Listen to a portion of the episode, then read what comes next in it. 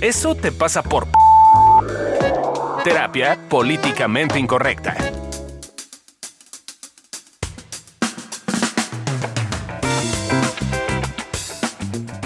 Hola, ¿cómo están? Bienvenidos a Eso te pasa por...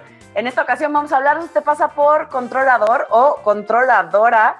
Este es el podcast de Evolución Terapéutica, terapia políticamente incorrecta. Y ya sin más, que ya seguro nos han escuchado en muchos episodios porque no nos habíamos dado cuenta, pero ya llevamos varios. Eh, pues preséntense muchachas. Hola, yo soy Adri, estoy aquí como siempre. Hola, yo soy Lore y también, no como siempre, pero aquí estoy. Hola, yo soy Gaby. No como siempre porque yo casi no estoy, pero estoy haciendo presente de nuevo. Está muy bien. Pues bienvenidas a todas. Adri, ¿qué? ¿Te das así con la definición? Me doy. Antes que nada quiero hacer un, eh, ¿cómo se dice? Este, no, no es spoiler, un- una aclaración, un, ah, bueno, un algo. ¿Un aviso? No, Un aviso Un parroquial. aviso, eh, un aviso parroquial. Este guion en particular no lo redacté yo y tiene como algunas diferencias, entonces no va a ser el esquema típico de definición, definición fancy y etcétera. Pero sí contamos con una definición. Y controlador es, eh, de acuerdo a la RAE, la persona que controla, que puede ser Ah. regular, mandar, organizar. Amo por ejemplo, la palabra con la palabra misma. Exacto. Sí, ya, la RAE ama hacer esas mamadas. Yo ya de plano este, me puse a buscar en etimologías porque la RAE no, no, no me convence sus definiciones. Pues sí, controlador, persona que controla. Ah, no, pues wow. Gracias. Que regula, que manda, que organiza. Bueno, eso Eh, tiene pero te un poco ponen ejemplos bien coquetos como que el controlador de tránsito que te multó por exceso de velocidad. O el gobierno ha nombrado un nuevo controlador que se encargará de regular el sector energético. Esos son los ejemplos que puso la RAE. Ah, no, pues wow. Suena, suena chingón. Yo tengo un buen ejemplo. ¿Cuál? A Lore. Yo no ¿Se soy le acaba de dar cuenta controladora. que es controladora? Ay, claro No. que sí eres controladora, no manches. Ya quedamos Bueno, que yo soy Alexia la controladora de este equipo. Yo, yo se las mato a todas. No sé, Sí, no sé. No, sí. no, sí, Yo sí. creo que cada quien a su forma. Cada quien a nuestra forma. Sí, yo creo que todas- todos forma. tenemos un controladorcito o controladorcita interna. No hay nadie, sí creo que nadie nos salvamos, pero existimos unos más controladores que otros, pues, ¿no? Creo o que yo uno sí- se ve más que otros. Exacto. Yo sí creo que yo soy es- del equipo muy controlador. Aunque Esos pobres que controlan mucho. esa gente de veras que le gusta controlar o intentarlo. De veras. Pero entonces, ¿cuándo estamos siendo controladores? ¿Cómo nos damos cuenta? Eh, por ejemplo, cuando estamos buscando meter nuestras manos a una situación que la neta se nos escapa, o sea, no es como algo que realmente podamos tener en las manos. Eh, Pues es un por poco- ejemplo, dale Lore. Eh, perdón. Es un poco, creo que lo que estamos viviendo. Creo que en esta cosa de pandemia y coronavirus y, y, y- y así, Y, y, y. Creo que la Eh. distrajeron otras ideas a la mano, Lore. Es que nos deberían de ver. Entonces Adri me hace una señal, pero no sé si es para mí, para quién. Eh, ah, era para Era para Fabio. Ah, Bueno, ok. Entonces, ya que sé que no es para mí la señal que no entendía, eh, creo que un poco en, en ese tema del control y de querer meter en nuestras manos una situación que se nos escapa, un poco la situación que estamos viviendo con el, el bicho, el Bicho coronavirus. maldito asesino. el bicho maldito asesino. Eh, porque sí es como, yo, yo he visto mucha gente, eh, muchos de mis pacientes o, o en general, como que es como esta cosa de, siento que si me lavo las manos un montón de veces, siento que si es- desinfecto 250 mil, 550 veces las cosas, siento que si hago una serie de cosas, ya voy a tener en completo y total, absoluto control, no contagiarme. O sea, Eh. entonces me estás diciendo que si no meto mis monedas en cloro, de todas formas me puedo contagiar.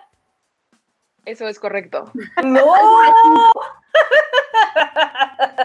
Lo siento por La hablar. verde por andar diciendo esas cosas.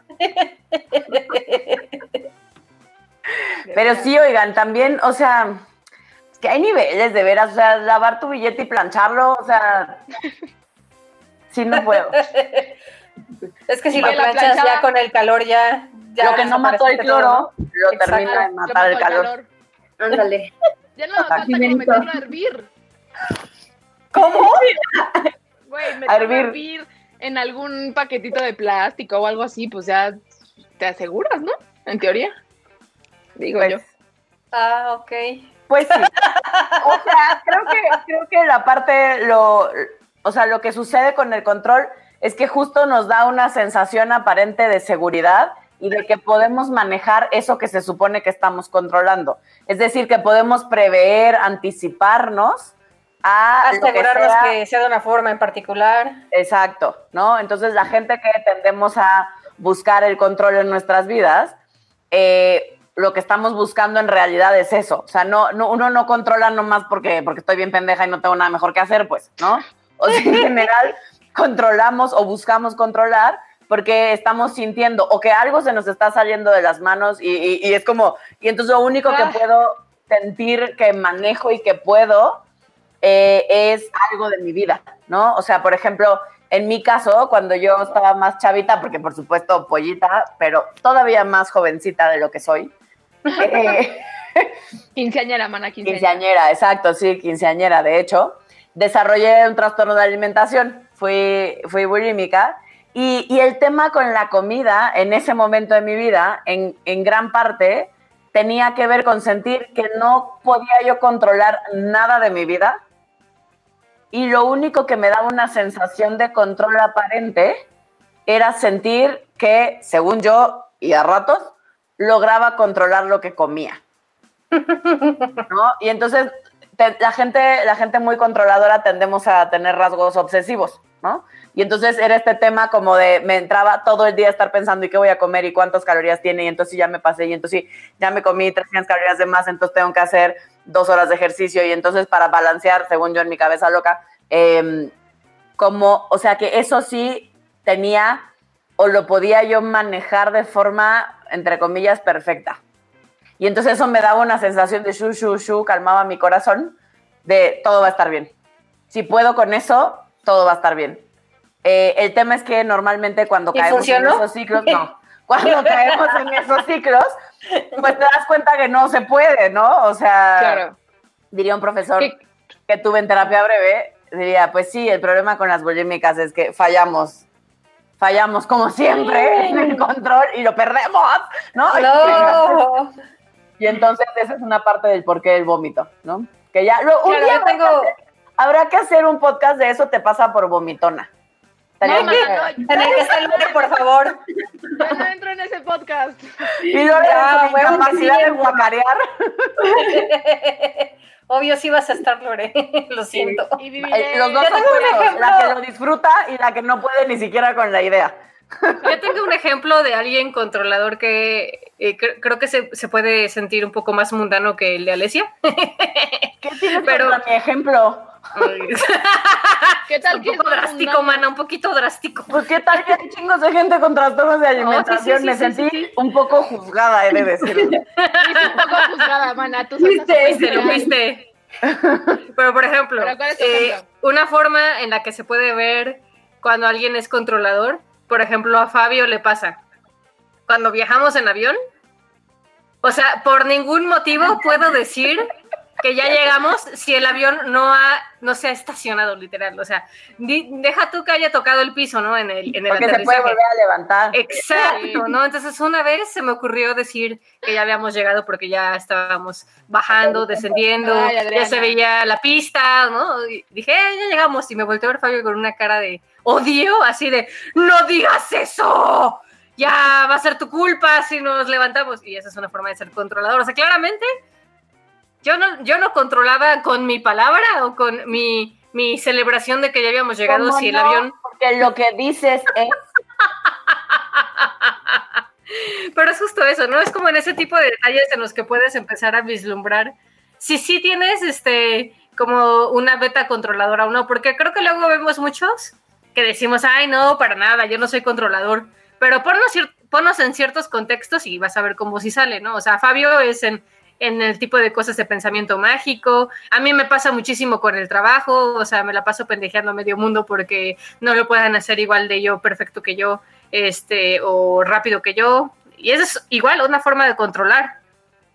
Ahora, algo que, que, me parece importante que creo que no hemos dicho y a lo mejor estamos obviando es para los que nos están escuchando, no se puede controlar, muchachos. O sea, es una ilusión de control. Porque yo dije, bueno, pues estamos hablando del control, de verdad, o sea, se puede intentar, este, tienes la idea de que sí lo estás controlando, pero la noticia del día es que no se puede controlar. Entonces, solo por si estábamos obviando. Exacto, que, esto que, que, dices, Lore, me parece bien relevante. Tú muy lista, mija. Me parece muy relevante, justo en esto que decías hace rato del tiempo en el que estamos viviendo hoy, ¿no? O sea, donde la, o sea, la vida nos recuerda lo incierta que es, ¿no? Que por momentos se nos olvida, porque justo como sociedad tenemos muchos mecanismos de control para no sentir la incertidumbre del día a día, la incertidumbre de de todo lo que puede ocurrir, porque hoy tenemos al bicho asesino que nos lo recuerda invisible, que no sabemos cómo cuidarnos de él, que entonces unos dicen una cosa, otros dicen otra, y entonces estamos en esta cosa y si me muero y si no me muero, pero la realidad es que la posibilidad de infectarme de algo, de enfermarme de algo, de cruzar la calle y que me atropellen, de ser víctima de la violencia de esta ciudad o de este país, eh, nada de eso podemos controlar podemos hacer nuestro mejor esfuerzo y aún haciendo nuestro mejor y mayor esfuerzo no significa que va a funcionar. Y ahí es donde los controladores nos volvemos locos.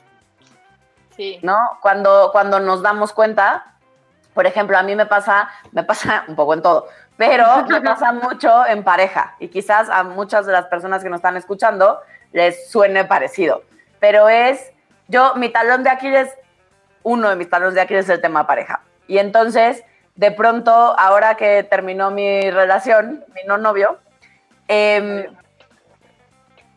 era como, o tengo esta sensación como de, hice todo bien, o sea, no quiero sonar soberbia, pues, pero es como, como neta, normalmente tengo muy claro y todo el mundo me apoya a observar en qué la cagué, pues, ¿no? Y entonces, ¿qué tengo que aprender? de esta relación para la siguiente y no, y entonces tengo algo como muy claro que me da esta sensación de control, ok, de esta vez la cagué, pero la que sigue me pongo las pilas y hago eso bien y entonces debería funcionar. Eh, y en esta ocasión que entre comillas hice todo, digamos, bien, ¿no? Me mostré, estuve, fui vulnerable, o sea, todas las cosas que para mí son importantes en una relación, de hecho estuvieron, de hecho estuvo bien bonita, y no funcionó. Y aún así no jaló. y así. Pues sí, como dice Aaron Beck, con el amor no basta. Exacto, el amor, el amor no es suficiente, pero tampoco hacer las cosas bien es suficiente. O sea, porque que el amor no.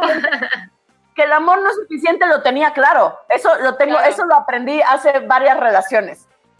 Entonces, ese fue uno de los aprendizajes hacia varias relaciones, justo con mi matrimonio. Me quedó clarísimo que el amor no es suficiente pero hacer las cosas bien era mi última seguridad. Y ahora que es como, güey, neta lo hice chido, estuvo increíble, o sea, no hay algo que dijéramos como, no mames, la cagaste cabrona, decía, o sea, sí, qué pedo. O que él me dijera también, como, no, no puedo con eso de ti, pues, ¿no? Como me han dicho en otras ocasiones. Eh, y es como, al contrario, es como, estás increíble, pero igual no puedo. Pero bien, claro. Justo ahorita que estás diciendo eso, eh, ayer estaba hablando con una de mis mejores amigas que, pues en teoría, pues no sabemos, o sea, se iba a casar en octubre, pero pues con esto del COVID, pues no sabemos.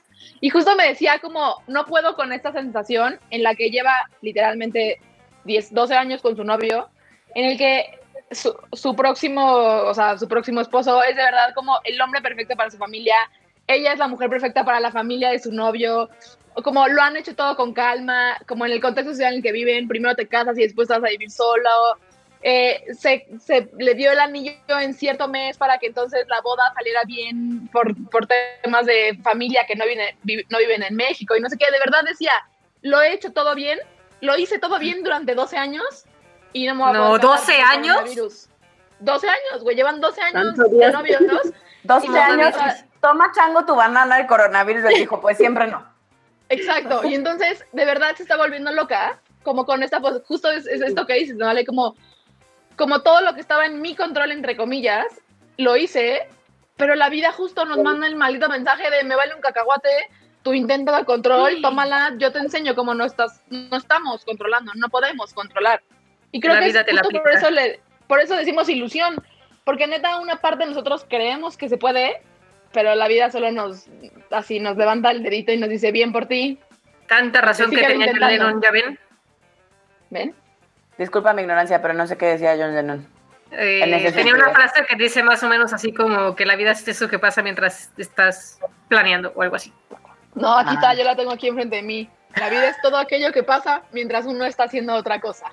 ¡Ándale! ¿Cómo es que Oye. tienes esa frase ahí en tu cara, Lore? Ah, Explícame. porque, ¿qué tal? Porque ¿Es la del taller? es la del taller, es que ustedes solo nos están escuchando, porque nosotros también nos estamos viendo por videollamada. Y entonces la del, hicimos un taller con una dinámica que nos dábamos este, Ay, muestro que Pues Lore unas- nos muestra su hojita. unas, unas tarjetitas y entonces ahí había frase y pues casualmente a mí me tocó esa frase, sepa por qué. Casualmente. Casual, la vida es muy curiosa. Porque la vida. Oye, Ok. Y algo, algo que sucede con el control que nosotros hemos observado es que generalmente viene de una sensación o una herida de no sentirnos suficientes, ¿no? O de sentirnos insuficientes, que para el caso es lo mismo. Y esto, si lo combinamos con un sistema familiar, cultural, cu- ahora, ¿por qué se me complicó la L? Familiar, cultural, Puntual. y, y social, ¿no? En el que, en el que buscamos, como decíamos hace ratito, que las cosas sean seguras eh, y poderlas prever y prevenirnos de, de ciertas cosas, eh, pues es así como combo mágico, ¿no? Para, para ir buscando el control y sentir que nada se nos salga del guacal. Oigan, chicas, en esto que estábamos hablando de, de- del control, no sé ustedes cómo me perciban y me vean, pero hay una parte de mí que no se percibe controladora.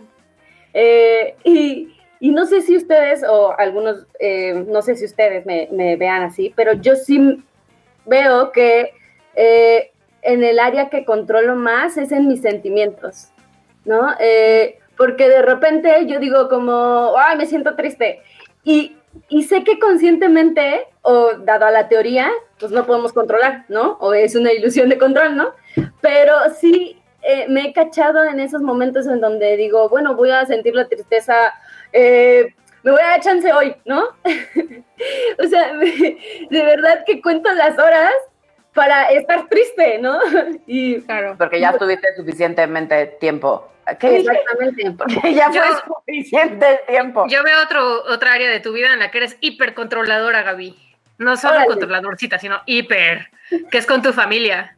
O sea, ¿te pasa esto de, de que tú eres como, como si tuvieras poderes superhumanos y que Claro. todo depende de ti y entonces ahí estás, ¿no? Todos los fines de semana o incluso a veces es- este, hasta entre semana cuidándolos y resolviendo temas por ellos. Y, y eso, se- o sea, es muy amoroso de tu parte, pero también eres tú controlando. Claro, sí, con mi familia eh, me pasa mu- mucho que digo como, ah, si no estoy ahí, algo va a pasar, ¿no? Ajá. O si, eh, si no los veo, si no les doy lo que necesitan, ya sea que también hay una parte de mí que sienta que me van a dejar de querer, o ya no voy a pertenecer al círculo, eh, al chisme, ¿no? O pues Claro. eh, por otro lado es como, pues entonces, ¿para qué? O sea, ¿para qué sirvo, no? O sea, pues si no estoy haciendo, pues algo. Claro, y por, y eso decíamos que, que en parte tiene que ver con esta sensación de insuficiencia. Y la mayoría de la gente que tenemos esta sensación de insuficiencia lo tenemos ligado a necesito hacer cosas para que me quieran, Para- para, que funcione, para estar al 100, para funcionar, para lo que sea, porque lo ligamos con valemos por lo que hacemos, no por quienes somos. Entonces, si tú eres de esos que son como yo, como Lore, creo que también como Ale, y al parecer como Gaby, Y al ¿De parecer, sientes? como todo el mundo, de, de que, de que sientes que vales por lo que haces, es altamente probable que sí tengas una beta controladora. Sí, o si tienes temas con la exigencia y con querer hacer las cosas perfectas y con que las cosas salgan siempre bien, tienes una beta importante de control. Porque la única forma de intentar hacer las cosas perfectas es controlando. Em, Pum, dale out. Y eso, y eso que decía Gaby hace ratito me encanta porque sí creo que algo que la gente de manera em, muy frecuente lo que intentamos hacer es controlar lo que estamos sintiendo, ¿no? A veces no nos damos cuenta que justo ese es el control. Em, y lo hacemos, ayer tenía una paciente y me decía como, ¿cómo es que dime cómo le hago para controlar no llorar? Porque yo no quiero que mi jefe me pues. vea llorando, ¿no? Eh, y entonces, ¿cómo le hago para controlar? Yo lo que quiero es no sentirme así. Y, y seguramente a ustedes ha pasado en consulta, pero muchísima gente llega a consulta y lo primero que pide es Claro. no me quiero sentir de la forma que me siento. Y eso es querer controlar. Sí, que se lo quites. O sea, dame la receta para que yo me quite esto, porque con esto no estoy pudiendo y siento que si me lo quito ya voy a estar mejor. Claro. Ahora, algo que también es eh, importante mencionar es eh, un poco como, como hemos estado diciendo, eh, no, contro- no, no- no controlamos en todos los sentidos de la misma forma. eh, si, si cada quien tenemos eh, un contexto o un tema en el que de pronto se nos despierta mucho más el control eh, que en otras áreas de nuestra vida, digamos. Ujú. Casi se cae la sexóloga. Exacto. Ustedes no lo vieron, pero fue muy cagado. Ni cómo agarrarte, mana. Según yo me estaba acomodando sutilmente. Y se escuchó, ¡ay, cabrón! Y nada más veo sus patitas volando. Pero no, no cuajo, no cuajo. Este, entonces, si, si tú eres de las personas que, por ejemplo, dice, eh, me voy a esperar tres días reglamentarios, salí con él o con ella hoy, entonces, tres días.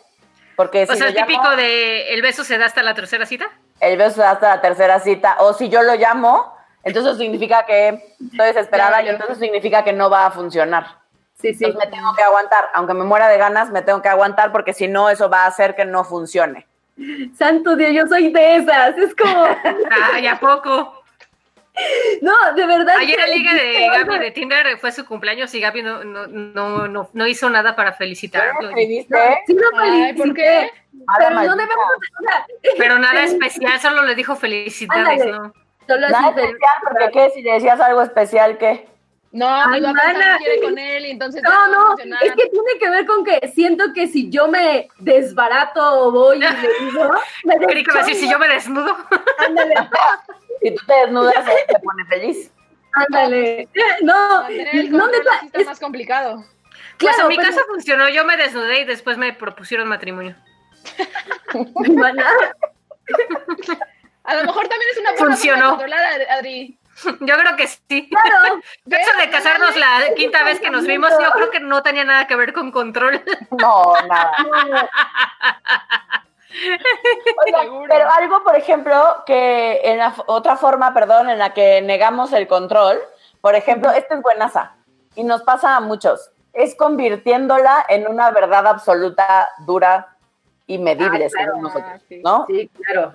Eh, o sea, es como, no es que sea controlador, es que tengo, o sea, las cosas así funcionan.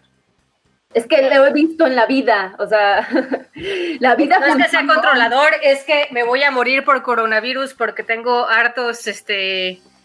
eh, ah, se me fue. El sistema ¿Por qué es inmune bajo. población de riesgo o qué? Eso, población de Ah. riesgo. Sí. Sí. O sea, mis papis que amo y adoro. O sea, mi papá tiene, yo creo que siente que, que tiene casi casi 90% de probabilidad de que se va a morir si se llega a enfermar de coronavirus. Y entonces el pobre nos ha, o sea, de verdad Claro. está completamente aislado eh, y encerrado en su casita con mi mamá, que pues supongo que eso no estará tan chido en ciertos momentos.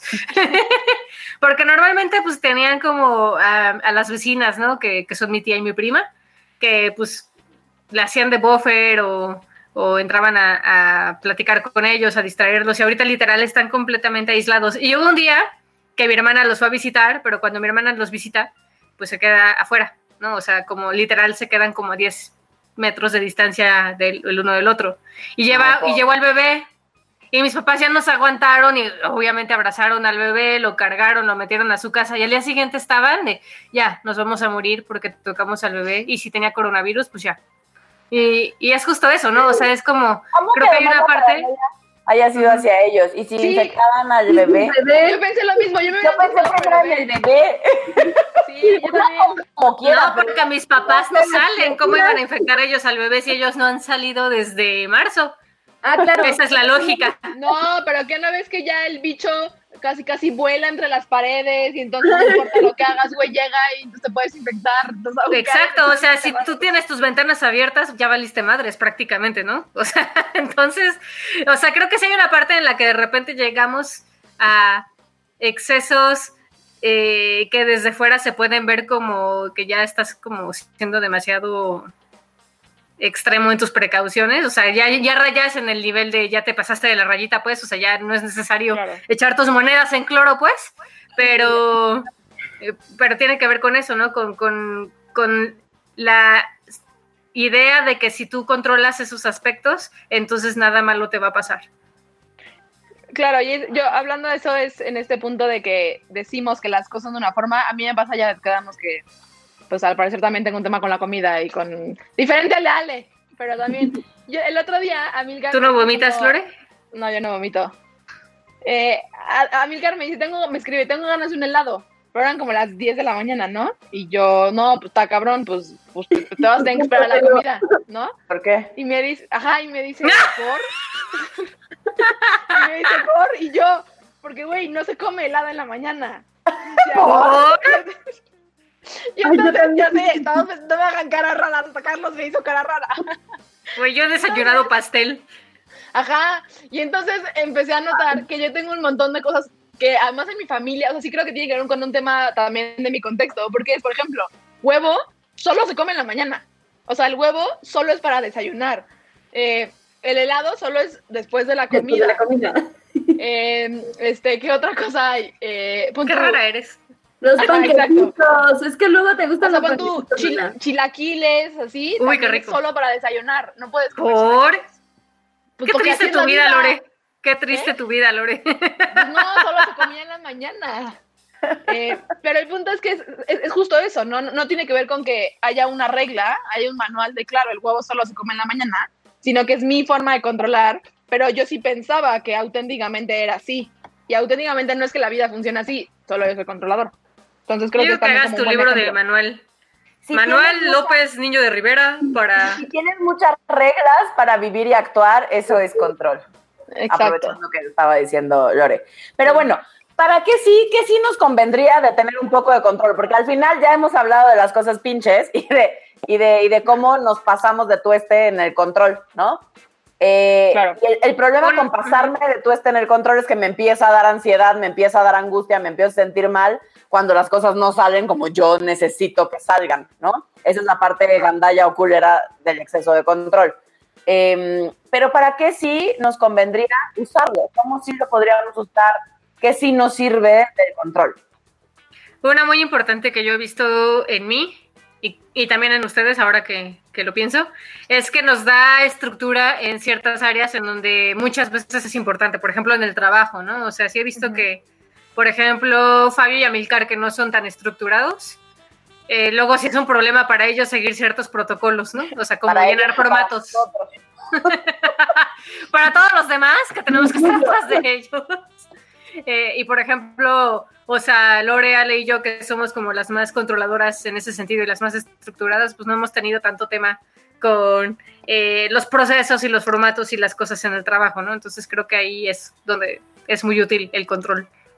Claro, también, también en mi experiencia nos sirve para ir aprendiendo a, a soltar en el sentido de empezar a ver qué sí depende de mí y qué no, hasta dónde sí puedo hacer y sí depende de mí y yo tengo injerencia en eso y hasta dónde ya hice lo mejor que pude y a partir de ahí lo suelto, respiro profundo y me voy adecuando a lo que la vida me proponga, pues. ¿No? Que tiene que ver con esto, no, no estamos diciendo, yo sé que nos burlamos mucho del bicho asesino de coronavirus y, y de, y de, para a nuestro juicio, eh, la, el exceso de control de la gente en ese sentido. pero es, no te estamos diciendo no te cuides, no, solo vas a hacer lo mejor que puedes hacer y el resto le toca a la vida, pues. Claro. Solo somos políticamente incorrectos. Pero Creo sí, no, no- te estamos diciendo que no te cuides. Creo que también otra cosa para, no te preocupes, para la cual eh, también podría servir ser un poquito más controlador, es como para ver potenciales peligros. Es lo mismo, no significa que voy a ver todos los riesgos y que los voy a poder controlar y manejar de forma perfecta, no. Eh, pero por ejemplo, hace poco tuvimos un taller en línea en evolución terapéutica. eh, y entonces... Estuvo bien bueno. eh, Estuvo bien Estuvo bien bonito. bueno. Eh, y entonces, eh, Adri y yo, eh, pues un poco controladoras, eh, Un dado que pues era en línea y teníamos que manejar que presentaciones, que videos, que mandar, no sé qué. Si no hubiéramos sido controladoras, el sábado nos hubiéramos conectado, el taller empezaba a las 11, nos hubiéramos conectado 10.40 y eso hubiera sido un desastre. Porque Amilcar no tenía computadora, porque sí había un montón de cosas técnicas que teníamos que explicarles a los demás, ¿no? Y entonces el control nos sirvió y entonces un día antes estuvimos todo el día, porque sí fue un desastre. Pues estuvimos como dos días antes haciendo pruebas Sí. y cosas, mana. y que el internet y que si no sé qué y que si se ve y que si se escucha, ¿no? Entonces son ese tipo de cosas que claro que hubo fallas y hubo ciertos errores y, y siempre va a haber, que hay cosas que no dependen de nosotros, pero de cierta forma en eso ser eh, controlador, controladora también nos puede ayudar, como para que las cosas salgan bien en la medida de lo posible. Sí, yo lo que veo, una de las cosas que veo que me ha servido el control es para crear. O sea, creo que me ha sacado como esta creatividad. Eh, incluso lo puedo ver con ustedes, ¿no? Que, eh, que en esta parte de controlar han creado muchas formas de, de hacer cosas nuevas, ¿no? Cosas distintas. Eh, bueno, es lo que yo pienso. Porque estoy pensando... Hasta aquí mi reporte. Ok. Estoy pensando que hay una parte de mí que dice como, ¿para qué me sirve el control? Pero por supuesto que lo veo en mi familia, ¿no? En, en el control lo veo, o sea, me ha servido como para decir, ah, esto se mueve así, esto es así. Eh, poco a veces para dar órdenes, Solo a veces. solo a veces. Eh, pues porque bien o mal, si hay una recompensa por ahí. Sí, escuchándote, Gaby, creo que a veces lo, lo haces, o sea, como vinculándolo con esto que decías, como de crear eh, cosas que a veces sientes que no puedes. O sea, sí creo que a veces tú sientes que eh, eh, como no tienes tanto voz y voto en ciertas cosas, y creo que en tu familia eso es algo que te ayuda, ¿no? O sea, como ver que sí te escuchan y sí valoran tu opinión y hasta te obedecen. Claro, sí, sí, es una forma de controlar.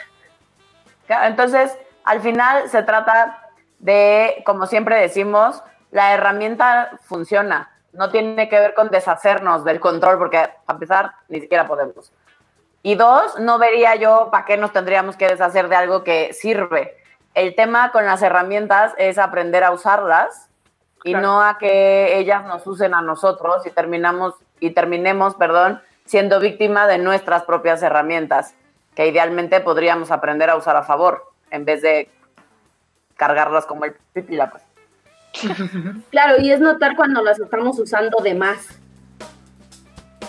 Pero entonces si te estás preguntando qué puedes hacer si eres controlador y lo quieres empezar a usar a favor, yo te diría que escuches y apliques nuestros 30 tips, que es el número aproximado de veces que Alesia se frustra al día porque no controla la vida. Qué triste mi caso. Yo creo que 30 Como veces son pocas, pero me parece bien. Sueno menos pinche si solo digo que 30. Ay, Alexia. Tip Échalo, número, tip. tip número uno.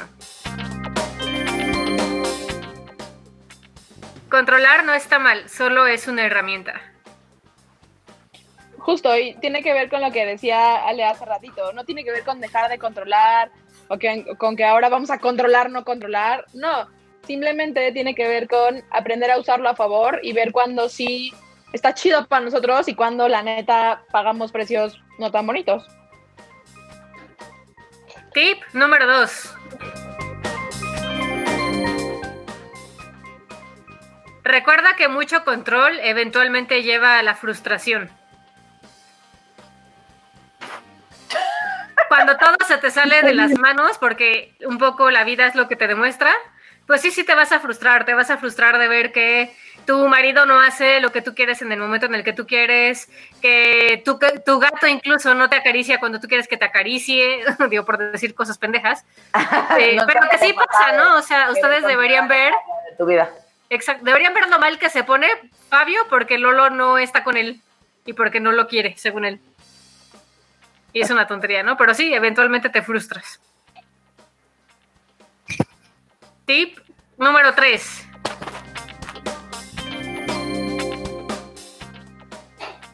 Sin embargo, recuerda que también poco control lleva a no moverte y a estancarte. O sea, como siempre es buscar ese bonito punto medio en el que buscas que las cosas sucedan y buscas hacerte cargo de que sucedan sabiendo que hay un límite y que hay mil cosas que no dependen de ti y que haces lo mejor que puedes. Tip número 4. Cuando notes que quieres controlar a alguien, respira y mejor pídeselo. Ah. Y creo que también tiene que ver con ver qué me está pasando con la otra persona que entonces quiero controlar. Eh, quizás siento que se me va, quizás siento que la regué, no sé, nos pueden pasar un montón de cosas, pero entonces respirar, claro, ver qué me está pasando y ya, si quiero pedir algo, lo pido en vez de ponerme eh, histérica controladora o controlador. Tip número 5. Observa con qué cosas te sale lo controlador o controladora. Por ejemplo, a mí me sale lo controladora cuando tengo miedo o cuando siento que no soy suficiente y no valgo y entonces quiero reconocimiento.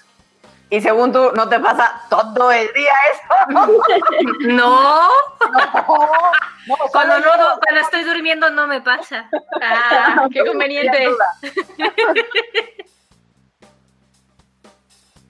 Tip número 6.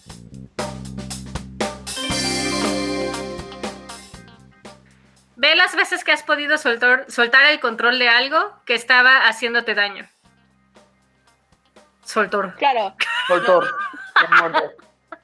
No, o sea, tiene que ver con, con, con poder tomar lo que de hecho ya has hecho. O sea, porque de pronto sentimos que no podemos dejar de controlar y que no nos podemos relajar. Y cuando nos damos cuenta que en otras ocasiones ya lo hemos hecho y ya nos hemos podido relajar y ya hemos podido soltar un poco nuestro afán de control, entonces solo es jalar esa herramienta que ya hice en un lado hacia otras áreas de mi vida.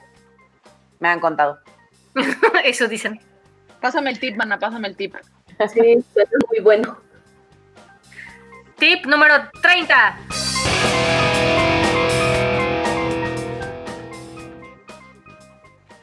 Aprende a notar cuándo soltar y cuándo usar el control. La práctica hacia el maestro. O sea, como quien dice, controla ser controlador. No, no es cierto. Eso es lo que yo hubiera escuchado, pero no es lo que queremos decir, muchachos. No, tiene que ver y, y con otros con otros episodios que por ahí tenemos de autocompasión, de paciencia, eh, porque va a tomar su tiempo y tiene su ritmo. Y los que somos controladorcitos, pues seguramente seremos controladorcitos el resto de nuestros días. Pero si voy aprendiendo a ponerme en paz con que está bien que así soy, y en medida en que logro hacer eso, entonces me logro relajar y puedo ir aprendiendo a soltar cada vez más eh, pedacitos de control. O sea, paciencia. Vamos a ser controladores. Oigan, y pues ya así es como llegamos al final de este bonito episodio. Hoy hablamos de control, de la importancia del control y también de las restricciones y las limitantes que nos ponemos cuando nos pasamos de controladorcitos. Eh, si no escuchaste los tips o te dio flojera echarte todo el episodio y quieres solo el bonito consejo de qué hacer con el control, eh, te los digo rápidamente. Nada más déjame los encuentro porque los tengo. Pero, claro, ya, facilísimo. Te los paso rápidamente y tiene que ver con irnos poniendo en paz, con que controlar no está mal. De hecho, solo es una herramienta y valdrá la pena aprender a usarla a mi favor. Eh, cuando nos pasamos de controladores, el exceso de control generalmente nos lleva a la frustración y a la impotencia. Y también lo contrario, el poco control nos lleva a no movernos, estancarnos y a veces incluso paralizarnos y no saber qué hacer. Em, si notas que estás queriendo controlar a alguien de manera particular, mejor respira y pídeselo y dile qué te está pasando y qué necesitas. Em, por otro lado, nota, porque la gente nos ponemos más controladores en situaciones y en momentos específicos. Y nota entonces en esas situaciones o momentos específicos qué hay debajo. Quizás tienes miedo, quizás tienes conflicto, quizás estás frustrado, quizás em, quieres que eh, te estás sintiendo no suficiente o no valioso y entonces te pones más controlador o controladora que de costumbre. El problema no es el control, es la sensación o la emoción que está debajo y habrá que encajarle el dientito. Y finalmente, y eso es un poco para toda la vida, aprende a notar cuándo vale la pena soltar y cuándo vale la pena controlar, porque las dos sirven y simplemente necesitamos aprender a buscar el equilibrio entre ambas. Esto fue Eso te pasa por, en el episodio de hoy, controlador o controladora, el podcast de evolución terapéutica. Oigan, y para todos los que nos están escuchando y les gusta nuestro podcast, aquí viene la bonita petición. Si se pueden meter a la página de Patreon, eh, se escribe Patreon em, y buscar el podcast de evolución terapéutica. Nos pueden apoyar desde un dolarito, que ahora ya son como 750 pesos, pero bueno, con un dolarito que nos puedan apoyar, la armamos. No se olviden, no se les olvide meterse a la página de Patreon y apoyarnos en, eh, en el podcast de Evolución Terapéutica, Eso te pasa por. Y también para todas las personas que quieran que hablemos de algún tema en particular o que tengan alguna duda o si les gusta lo que estamos haciendo o no les gusta algo de lo que estamos haciendo, eh, todas las opiniones y las observaciones son más que bienvenidas. Nos encuentran en todas las redes sociales como Evolución Terapéutica. Eh, pues nada, nos vemos en el siguiente episodio. Bye.